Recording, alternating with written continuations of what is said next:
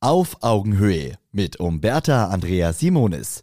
Die besten Lifehacks für Heldinnen und Helden des Handwerks. Nicht geschimpft ist gelobt genug. Ist ein bekanntes Sprichwort, das leider immer noch gilt. Viele Kunden sind sehr zufrieden über deine Leistung und äußern sich dennoch nicht entsprechend. Das ist natürlich schade und kann dir mit der Zeit Freude und Motivation rauben. Aber an dieser Schraube kannst du selber drehen. Gerade zum Auftragsabschluss im Rahmen der Abnahme, wenn alles super gelaufen und dein Kunde begeistert von deiner Leistung ist, dann ist der beste Moment dafür. Hier also meine fünf bewährten Lifehacks, wie du dir dein verdientes Feedback holst. Bitte den Kunden direkt um Feedback zu deiner Arbeitsweise. Du kannst zum Beispiel sagen, hm, eine Frage ist mir noch sehr wichtig. Wie haben Sie den gesamten Ablauf meiner Arbeit erlebt?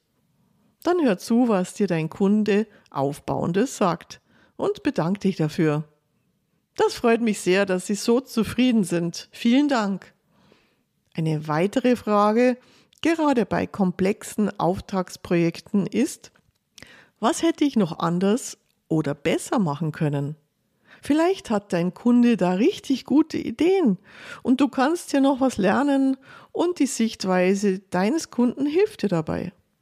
Wenn du so nachfragst, zeugt dies von richtig gutem Selbstbewusstsein und dass du gerne bereit bist, weiterzulernen. Lernen ist schließlich ein lebenslanger Prozess, der zu deiner hohen Qualität als Handwerkerin und Handwerker beiträgt.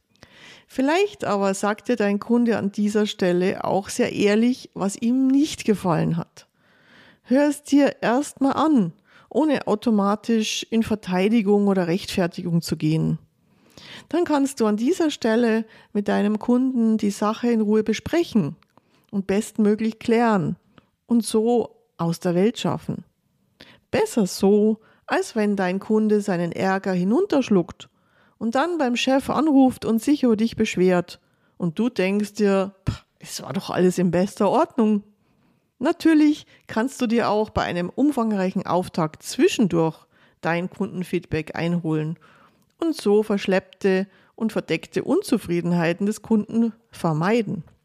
Du kannst sagen, Herr Meier, wir sind für heute fertig. Wie sind Sie zufrieden mit uns? Wie lief's heute für Sie? Grundsätzlich wenn du von deinem Kunden wirklich etwas wissen willst, sind sogenannte W-Fragen am geeignetsten. W am Anfang der Frage. Wie? Wie lief es für Sie? Wie zufrieden sind Sie mit uns? Wie haben Sie den Tag mit uns erlebt heute? Was hat Ihnen gut gefallen? Was könnten wir noch besser machen? Also, trau dich zu fragen. Es wird sich für dich lohnen. Auf Augenhöhe ein Podcast von Umberta Andrea Simonis, Simonis Servicekultur und Holzmann Medien.